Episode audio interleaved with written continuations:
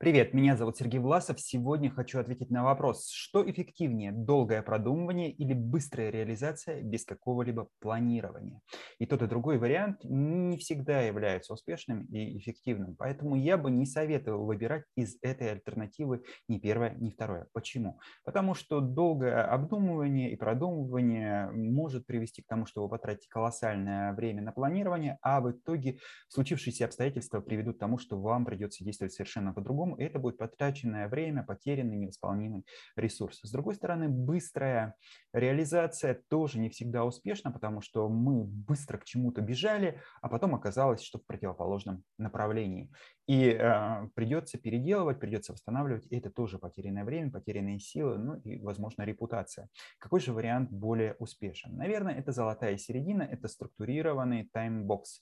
Что такое timebox? Timebox – коробка а, времени в переводе на русский язык, это определение определенных временных рамок на а, планирование, на реализацию каждой задачи. Например, я отвожу на планирование 20 минут. За 20 минут у меня есть 4 ключевых пункта, которые нужно реализовать. Это четкое видение результатов в маркерах, это определение минимум трех-четырех шагов к этому а, результату. Это определение для каждого из шагов а, необходимых ключевых действий, ну и определение ресурсов и мотивации. То есть, что мне понадобится, в каком количестве, кому обращусь, как это сделать и, в общем, что в итоге будет. Вот эти ключевые моменты помогают мне за отведенное время очень четко структурировать и понять по минимуму все, что необходимо, все, что будет в идеале, какими шагами к этому прийти. Это позволяет позволяет не тратить много времени, не слишком погружаться, не мечтать, не продумывать, а, потому что есть такая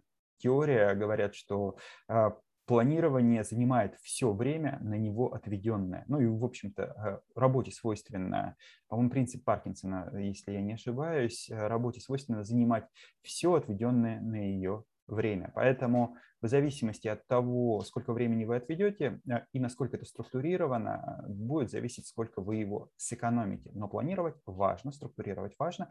Это поможет вам э, достичь своих целей легче, быстрее, избежать ошибок и тем самым получить желаемый результат именно в том объеме, который необходим и, э, в общем, более продуктивно двигаться к намеченным целям, к своим желаниям. Поэтому выбирайте золотую середину и будет как раз наиболее эффективно.